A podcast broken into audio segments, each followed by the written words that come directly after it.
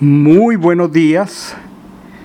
Llegamos al último día de la semana y hemos disfrutado cada día de abrir su Torah. Realmente es un maravilloso privilegio, un honor precioso poder invertir tiempo y profundizar en su palabra. Estamos terminando un ciclo precioso. Hemos invertido semanas estudiando el libro de Génesis, Berechit, su nombre hebreo, y estamos en el capítulo final desde la Haftará de Vallejí. Y estamos considerando esas instrucciones preciosas dadas por David a su hijo Sholomo, que hacen un paralelo maravilloso con los mismos detalles de instrucción que da Jacob a Joseph, igualmente Joseph a sus hermanos al morir. Y hemos visto eh, unos rieles, unos vectores maravillosos que guían la vida de un creyente en el Machiach. Voy a comenzar aquí leyendo primero de Timoteo 6:10. Esto está conectado con todo lo que hemos estado mirando durante estos días. Dice la escritura, porque raíz de todos los males es el amor al dinero, el cual, codiciando algunos, se extraviaron de la fe y fueron traspasados de muchos dolores hay una verdad maravillosa. El Eterno ha prometido prosperarnos, bendecirnos. Ahora Él bendice al que Él desea, al que Él desea prosperar. Y esta premisa no significa que nosotros seamos eh, seres resignados. No, el Eterno va añadiendo a nuestras vidas conforme a su sabiduría, conforme a lo que Él vaya disponiendo.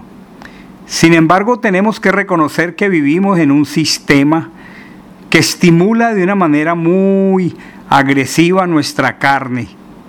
Y si nuestra carne, estimulada por el mundo, desea más de lo que tenemos y realmente necesitamos, tenemos el gran peligro de desviarnos. Por eso estamos considerando esta expresión raíz de todos los males es el amor al dinero. Realmente no podemos pensar que la vida consiste en cambiar la bendición del Eterno por comodidad y deleite. Algunas personas trabajan y se esfuerzan supuestamente para dejar algo a sus hijos. Sin embargo, cuando mueren, no saben si realmente eh, lo que dejaron garantiza que todo su trabajo pasará directamente a sus hijos o que ellos realmente estarán en, el, en la capacidad de conservar todo ese esfuerzo de años de ellos. Así que desde esta perspectiva tendríamos que expresar que el deseo de David para Cholomo, para Salomón, eh, no requería, no necesariamente deseaba David que Sholomo fuera un varón para extender las fronteras de Israel, para acumular más oro, para someter más pueblos, para comprar más caballos. No, realmente no. Lo que David quería es que Salomón fuera un varón a David no le interesaba si el reino crecía más, eh, si se llenaban de más cosas. Como dice la palabra del Evangelio, busca primero el reino de Elohim y su justicia. Esa es la implicación para un ish, para un varón. Y la promesa, por supuesto, dice, todas las cosas te serán añadidas. No podemos gastar nuestra vida persiguiendo las cosas materiales. Porque realmente lo indispensable delante del Eterno es que seamos un ish. Ese realmente es el todo del hombre. Cuando somos varones delante del Eterno, Él nos utilizará de una manera inimaginable.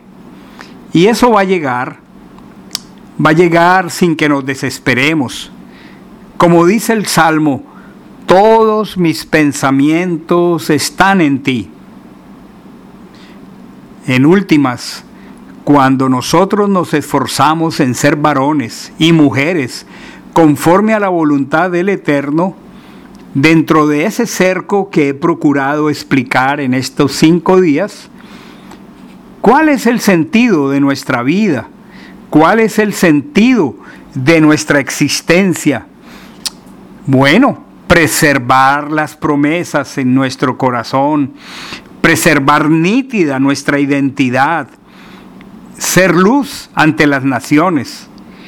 Nosotros necesitamos tener presente que nuestra primera misión como hijos y siervos del Eterno, como varones y mujeres, es el de ser luz a las naciones. ¿No dice el Evangelio, id a las naciones y hacer discípulos? Pues bien, para ser competentes e ir a las naciones a ser discípulos, necesitamos dedicarnos a estudiar, a estudiar la Torá. Y esto realmente no es fácil, requerimos horas diarias. Mm, realmente no es el camino del menor esfuerzo.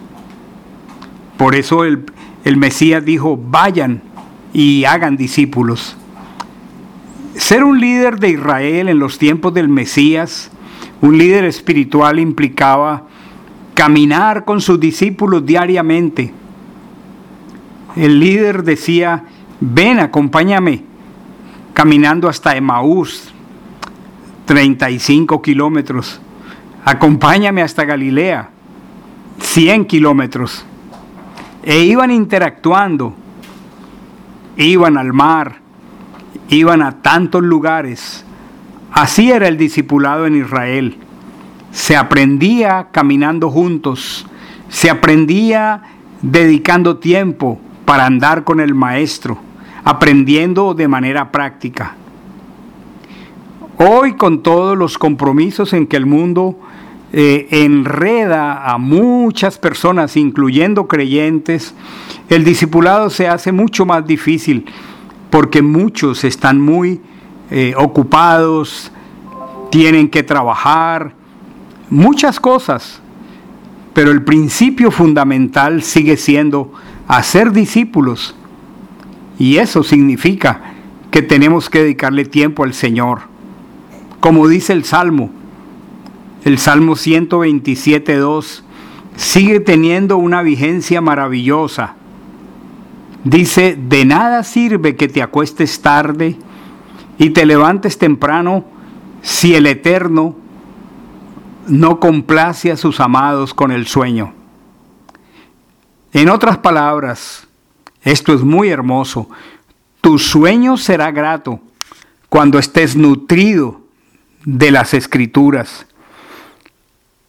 Proverbios 3 del 13 al 21 lo expresa maravillosamente.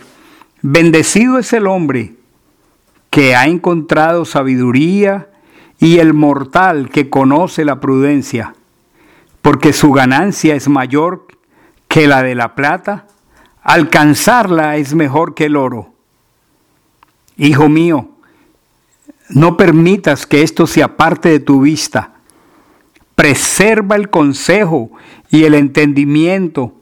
Serán vida para tu alma y gracia alrededor de tu cuello y será salud a tu cuerpo y seguridad a tus huesos. Entonces caminarás confiadamente en shalom, en paz por tu senda, sin que tu pie tropiece. Cuando te acuestes, no tendrás miedo.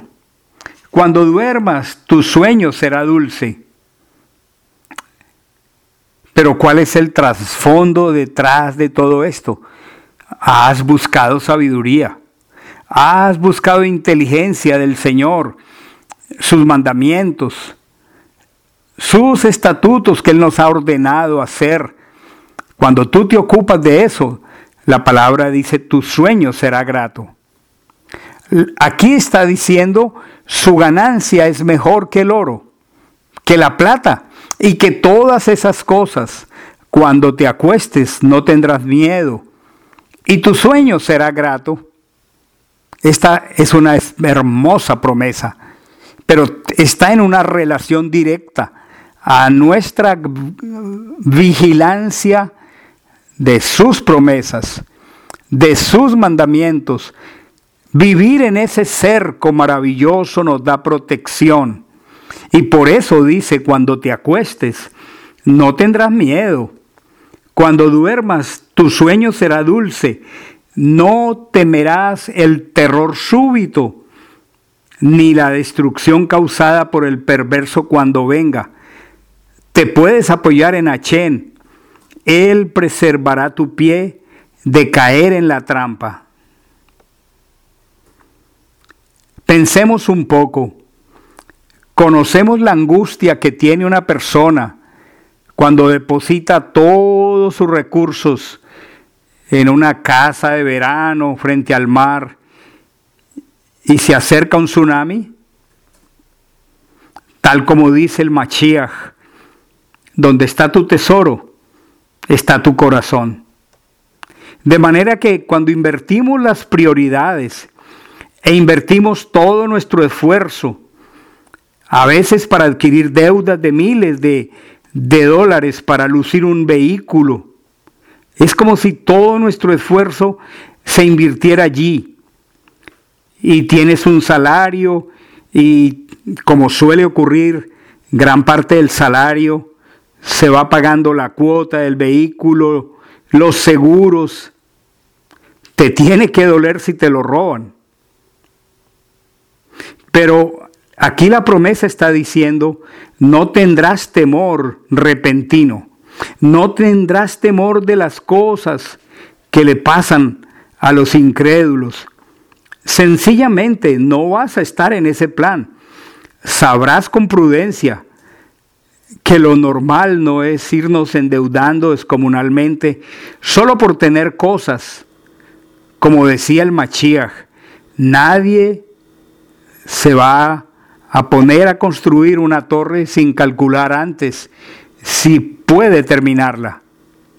¿Quién va a salir a la guerra sin saber si por lo menos tiene con qué enfrentar al enemigo? Entonces, estos testimonios, los testimonios de la Torah, necesitamos incorporarlos a nuestra vida. Y que esto nos guíe para que sepamos cómo invertir un recurso tan precioso como el oro, el tiempo. El, Eterno nos dice, tienes un recurso que es el tiempo, que es muy importante Mira bien cómo lo vas a invertir. Porque eh, si cuando lo quieres aprovechar para estudiar la escritura y no lo puedes tener, es porque ha llegado a unos niveles de compromisos fuera de los rieles de ser un sacerdocio santo para el, para el Señor. Como decía el rabino Gilel, no digas mañana estudiaré la Torah, cuando tenga tiempo, porque tal vez nunca tengas tiempo. Entonces es necesario pensar y preguntarnos ante cada compromiso y uso de nuestro tiempo, ¿será necesario que yo haga esto? ¿Cuál será el fruto que finalmente voy a obtener? Para ir recapitulando toda esta preciosa Haftarah, entonces hay unas preciosas promesas. Dijimos que son activadas por medio de los estatutos, leyes infaltables, los jukot. Y hay unos mandatos, unos misbot. Y hay unos mishpatín, unos procedimientos. Y entonces el velar, el vigilar este encargo nos va a llevar a disfrutar de unos testimonios. Es aquí entonces donde debe estar el mayor esfuerzo para la vida, para ser un, ish, para ser una isha, para ser un varón. Pero esto toma tiempo. Tenemos que ejercitarnos más y más. Es más que leer y aprender de memoria, porque tenemos el privilegio de obedecerlo y llevarlo a la práctica. La pregunta para terminar esta semana y este día ya en las postrimerías de la semana y entrar al deleite del Shabbat, porque ya hoy es viernes. ¿Te esforzarás? ¿Me esforzaré? ¿Nos esforzaremos para ser un varón, un hombre según el corazón del Señor? ¿Qué propósito fundamental nos queda como testimonio esta semana con esta haftará? Resumamos para terminar. El propósito básico y fundamental en la vida es ser un varón, una mujer del Eterno. En segundo lugar, construyamos nuestra vida sin perder de vista sus promesas que en sus promesas sean un, riel fundamental de nuestra vida. Estar atentos a escuchar, a vigilar, sin salirnos del cerco de protección que el Padre nos estableció. Necesitamos estar atentos a escuchar, a escuchar el consejo. Pablo le preguntaba a los corintios, no hay un sabio que los guíe aquí en medio de esta comunidad. ¿Por qué? Porque habían perdido de vista gran parte de todo esto y estaban cometiendo graves errores entre ellos. Sintetizando, el Padre nos ha dado una identidad. Somos un reino de sacerdotes y gente santa. Piensa, soy un sacerdote del Eterno, del Altísimo, y pertenezco a un pueblo santo. Estos son dos rieles fundamentales para ser discípulos del Mashiach. Deseo, como el apóstol Juan lo expresa, que tú seas prosperado en todas las cosas y que tengas salud, así como prospera tu ser interior. Que el Señor nos dé entendimiento en todas las cosas a través de esta conclusión maravillosa de los 50 capítulos del libro de Berechit, de Génesis. Deseo para todos ustedes y sus familias que entremos al deleite del Shabbat en unas pocas horas cuando caiga el sol. Hay shalom para todos. Shabbat Shalom. Bendiciones.